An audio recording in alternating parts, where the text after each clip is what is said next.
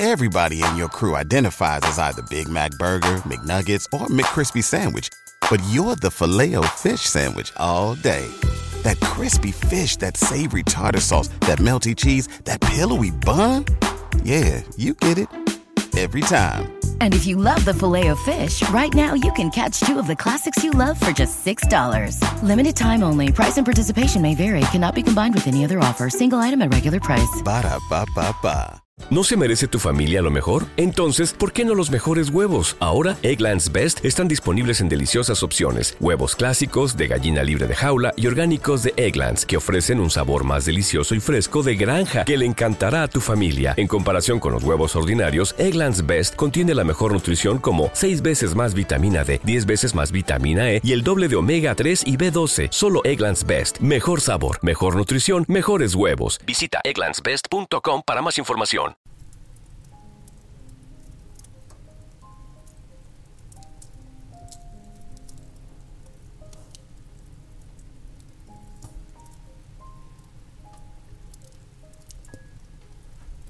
Cuando Mr. Hiram B. Otis, ministro de los Estados Unidos de América, compró Canterville Chase, todo el mundo le dijo que cometía una gran locura, porque la finca estaba embrujada.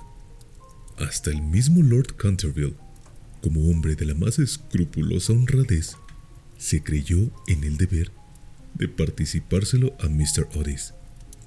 Cuando llegaron a discutir las condiciones, nosotros mismos, dijo Lord Canterville, nos hemos resistido en absoluto a vivir en ese sitio desde la época en que mi tía abuela, la duquesa de Bolton, tuvo un ataque de nervios, del que nunca se repuso por completo, motivado por el espanto que experimentó al sentir que las manos de un esqueleto se posaban sobre sus hombros, estando vistiéndose para cenar.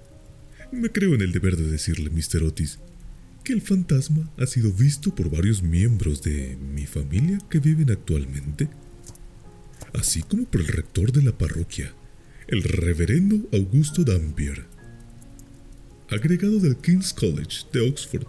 Después del trágico accidente ocurrido a la duquesa, ninguna de las doncellas quiso quedarse en la casa, y Lady Canterville no pudo ya conciliar el sueño a causa de los ruidos misteriosos que llegaban del corredor y de la biblioteca. Milord, respondió el ministro. También me quedaré con los muebles y el fantasma bajo el inventario. Llego de un país moderno, en el que podemos tener todo cuanto el dinero es capaz de proporcionar. Y esos mozos nuestros, jóvenes y turbulentos, que recorren el viejo continente escandalizándolo, que se llevan los mejores actores de ustedes y sus mejores primadonas. Estoy seguro que si queda todavía un verdadero fantasma en Europa, vendrán a buscarlo enseguida para colocarle en uno de nuestros museos públicos o para pasearle por los caminos como un fenómeno. El fantasma existe, me lo temo, dijo Lord Canterville sonriendo aunque se resista a estas ofertas de sus intrépidos empresarios. Hace más de tres siglos que se le conoce. Data con precisión de 1574 y nunca deja de mostrarse cuando está a punto de ocurrir alguna defunción en la familia. Ah, los médicos de cabecera hacen lo mismo, Lord Canterville. Ah, amigo mío, un fantasma no puede existir no creo que las leyes de la naturaleza admitan excepciones en favor de la aristocracia inglesa. Realmente, dijo Lord Canterville, que no acababa de comprender la última conversación de Mr. Otis. Ustedes son muy sencillos en América. Ahora bien, si le gusta a usted tener un fantasma en la casa, mejor que mejor. Acuérdese únicamente que yo le previne. Algunas semanas después, se cerró el trato, y a fines de la estación, el ministro y su familia emprendieron el viaje hacia Canterville Chase.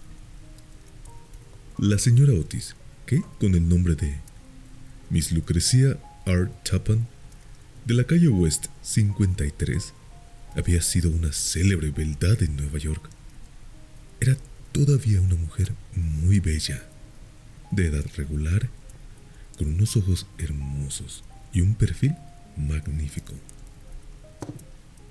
Muchas damas americanas, cuando abandonan su país natal, adoptan aires de persona atacada de una enfermedad crónica y se figuran que eso es uno de los sellos de distinción europea. Pero la señora Otis no cayó nunca en ese error. Tenía una naturaleza espléndida y una abundancia extraordinaria de vitalidad. A decir verdad, era completamente inglesa en muchos aspectos y era un ejemplo excelente para sostener la tesis de que lo que tenemos todo en común en América con hoy en día, excepto la lengua, como es de suponer. Su hijo mayor, bautizado con el nombre de Washington por sus padres, en un momento de patriotismo que él no cesaba de lamentar. Era un muchacho rubio, de bastante buena figura, que había logrado que se le considerase candidato a la diplomacia, dirigiendo al grupo alemán en los festivales del casino de Newport durante tres semanas seguidas. Y aún en Londres pasaba por ser un bailarín excepcional. Sus únicas debilidades eran las gardeñas y la nobleza. Aparte de eso, era perfectamente sensato. Miss Virginia E. Otis era una muchachita de 15 años, esbelta, y graciosa como un cervatillo, con una mirada francamente encantadora en sus grandes ojos azules. Amazona maravillosa sobre su pony derrotó una vez en carreras al viejo Lord Bilton, dando dos veces la vuelta al parque, ganándole por caballo y medio. Precisamente frente a la estatua de Aquiles, lo cual provocó un entusiasmo tan grande en el joven duque de Cheshire que le propuso matrimonio allí mismo, y sus tutores tuvieron que mandarle aquella misma noche a Eton bañado en lágrimas. Después de Virginia venían dos gemelos a quienes llamaban Estrellas y Rayas, que se le encontraba siempre juntos. Eran unos niños encantadores y con el ministro los únicos verdaderos republicanos de la familia. Como Canterville Chase está a 7 millas de Ascot, la estación más próxima, Mr. Otis telegrafió a que fueran a buscarle en coche descubierto y emprendieron la marcha en medio de la mayor alegría. Era una noche encantadora de julio y el aire estaba impregnado por el aroma de los pinos. De vez en cuando se oía una paloma arrullándose dulcemente o se vislumbraba entre los helechos la pechuga de oro bruñido de algún faisán. Ligeras ardillas les espiaban desde lo alto de las hayas a su paso. Unos conejos corrían como exhalaciones a través de los matorrales sobre los collados cubiertos de musgo, levantando su rabo blanco. Sin embargo, no bien entraron a la avenida de Canterville Chase, el cielo se cubrió repentinamente de nubes. Un extraño silencio pareció invadir toda la atmósfera. Una gran bandada de cornejas cruzó calladamente por encima de sus cabezas. Antes de que llegasen a la casa, y habían caído algunas gotas de lluvia. En los escalones se hallaba para recibirles una anciana, pulcramente vestida de seda negra, con cofia y delantal blancos. Era la señora Umney, el ama de gobierno de la señora Otis.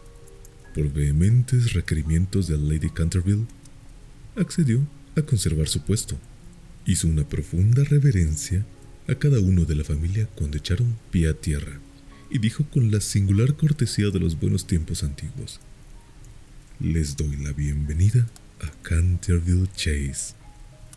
La siguieron atravesando un hermoso salón de estilo Tudor hasta la biblioteca, largo salón espacioso con las paredes cubiertas por madera de roble oscuro que terminaba en un ancho ventanal de cristales. Estaba preparando el té.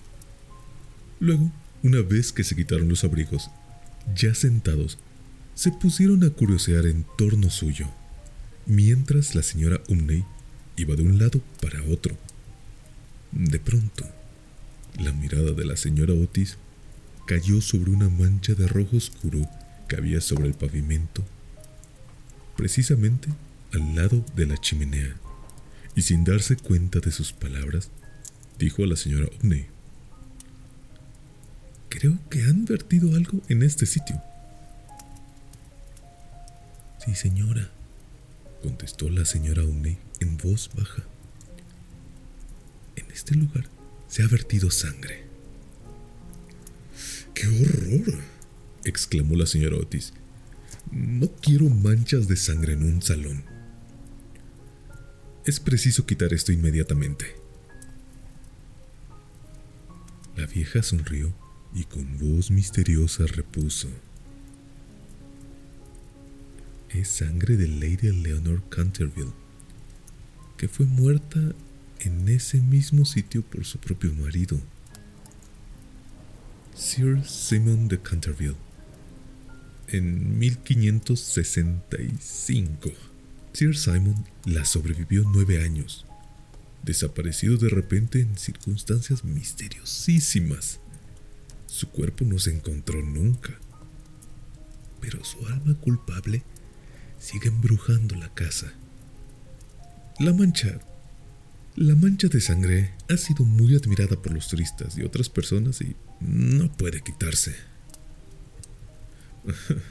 Todo eso son tonterías, exclamó Washington Otis. El producto quitamanchas, el limpiador incomparable campeón, marca Pinkerton y detergente Paragon harán desaparecer eso en un instante. Y sin dar tiempo a que el ama de gobierno, aterrada, pudiese intervenir, ya se había arrodillado y frotaba rápidamente el entarimado con una barrita de una sustancia parecida al cosmético negro. A los pocos instantes, la mancha había desaparecido sin dejar rastro. Ya sabía yo que el Pinkerton lo borraría. Exclamó en tono triunfal. Everybody in your crew identifies as either Big Mac Burger, McNuggets, or McCrispy Sandwich. But you're the filet fish sandwich all day. That crispy fish, that savory tartar sauce, that melty cheese, that pillowy bun.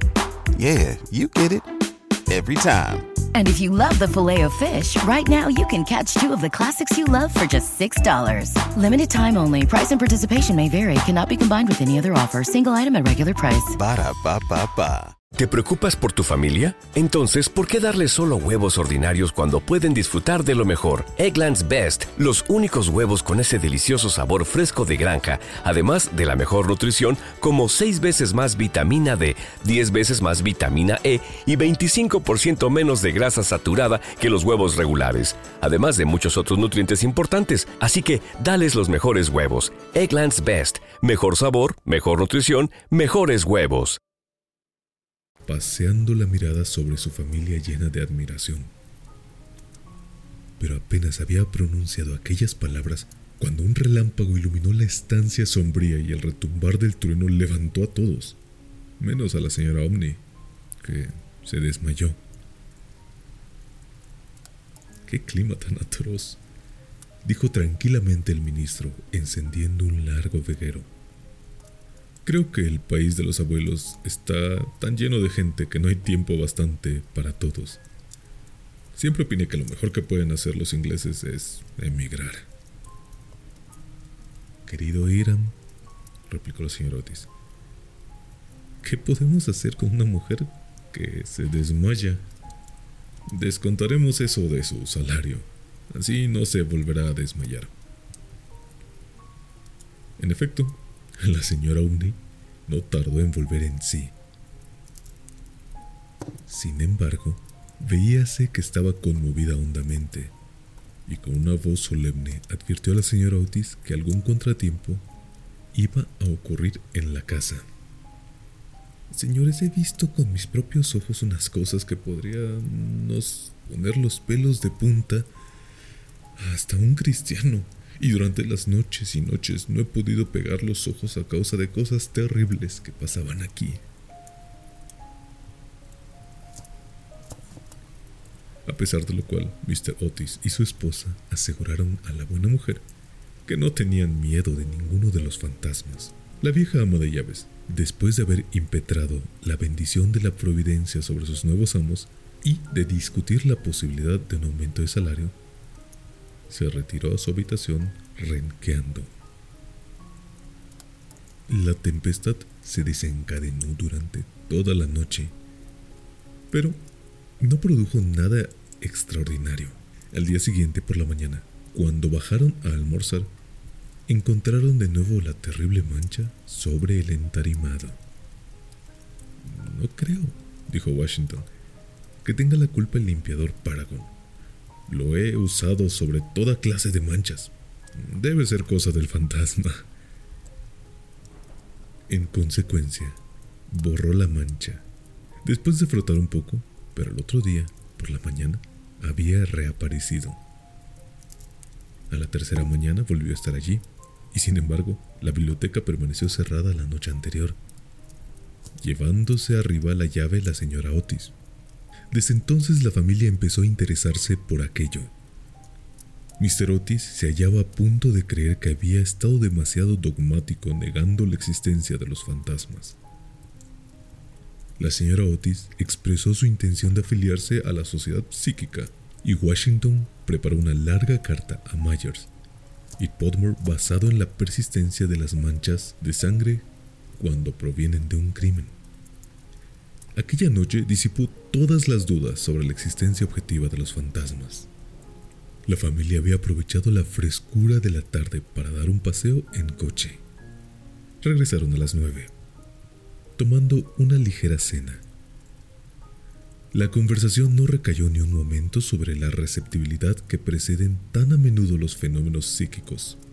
Los asuntos que discutieron, por lo que luego es sabido por la señora Otis, fueron simplemente los habituales en la conversación de los americanos cultos que pertenecen a clases elevadas, como, por ejemplo, la inmensa superioridad de Miss Fanny Davenport sobre Sarah Bernhardt como actriz, la dificultad para encontrar maíz verde, galletas de trigo sarraceno y el hominy aún en las mejores casas inglesas, la importancia de Boston en el desenvolvimiento del alma universal, las ventajas del sistema que consiste en anotar los equipajes de los viajeros y la dulzura del acento neoyorquino comparado con el dejo de Londres. No se trató para nada de lo sobrenatural. No se hizo ni la menor alusión indirecta a Sir Simon de Canterville. A las once la familia se retiró y a las once y media estaban apagadas todas las luces. Poco después, Mr. Otis se despertó con un ruido singular en el corredor. Fuera de su habitación, parecía un ruido de hierros viejos y se acercaba cada vez más. Se levantó en el acto, encendió una luz y miró la hora. Era la una en punto. Mr. Otis estaba perfectamente tranquilo.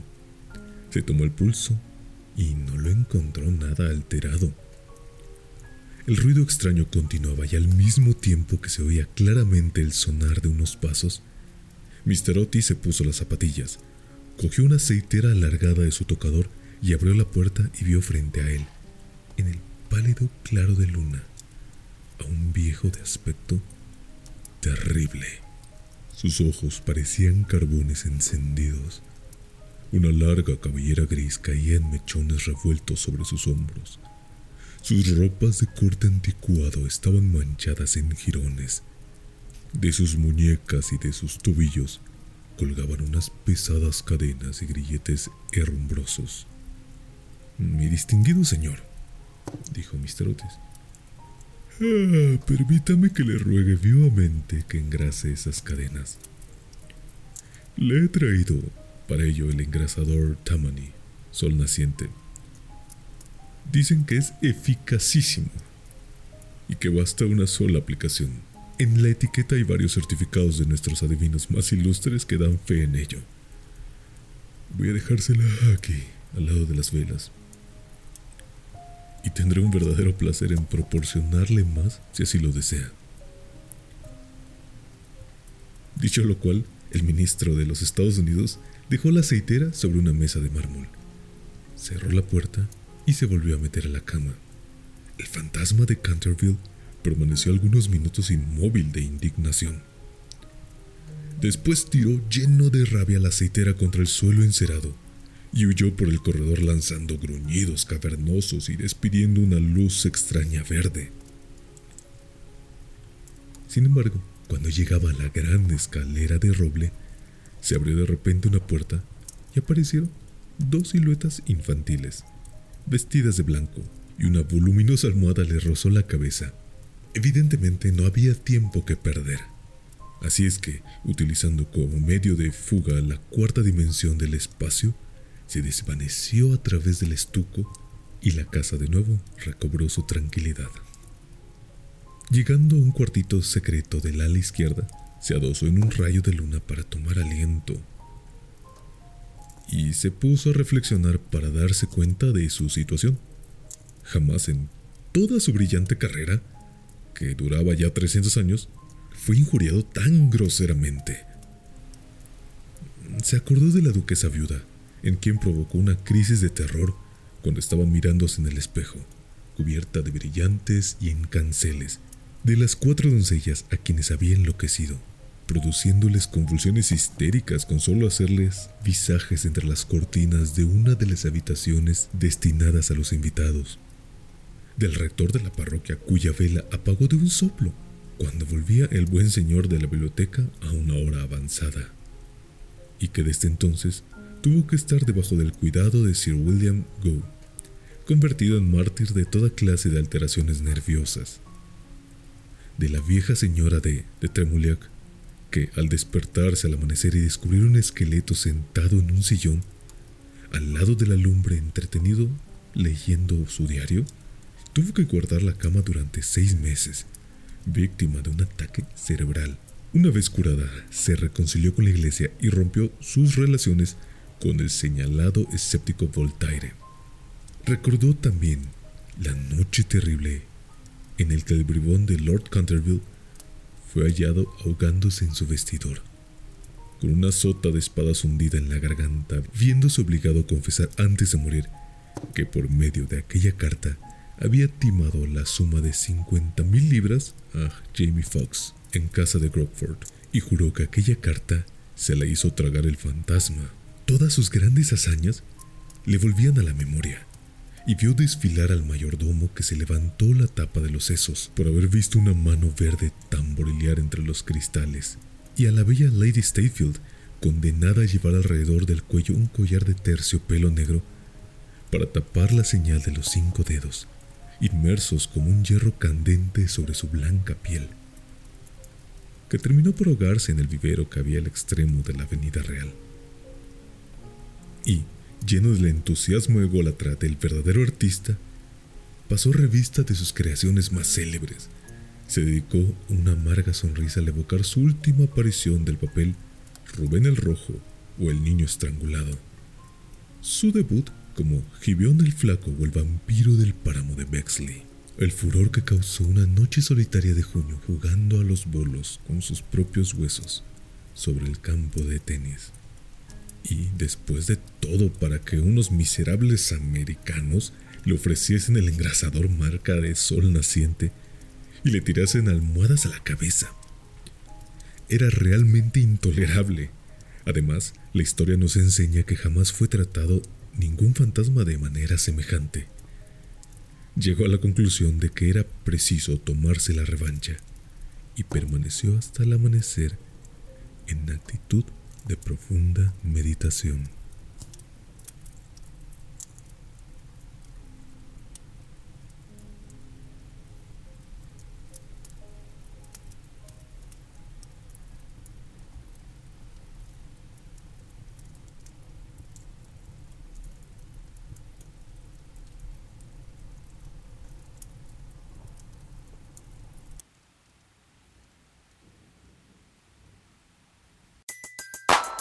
Everybody in your crew identifies as either Big Mac Burger, McNuggets, or McCrispy Sandwich. But you're the filet fish Sandwich all day. That crispy fish, that savory tartar sauce, that melty cheese, that pillowy bun. Yeah, you get it. Every time. And if you love the filet of fish, right now you can catch two of the classics you love for just $6. Limited time only. Price and participation may vary. Cannot be combined with any other offer. Single item at regular price. Ba da ba ba ba. ¿No se merece tu familia lo mejor? Entonces, ¿por qué no los mejores huevos? Ahora, Egglands Best están disponibles en deliciosas opciones. Huevos clásicos, de gallina libre de jaula y orgánicos de Egglands, que ofrecen un sabor más delicioso y fresco de granja que le encantará a tu familia. En comparación con los huevos ordinarios, Egglands Best contiene la mejor nutrición como 6 veces más vitamina D, 10 veces más vitamina E y el doble de omega 3 y B12. Solo Egglands Best. Mejor sabor, mejor nutrición, mejores huevos. Visita egglandsbest.com para más información.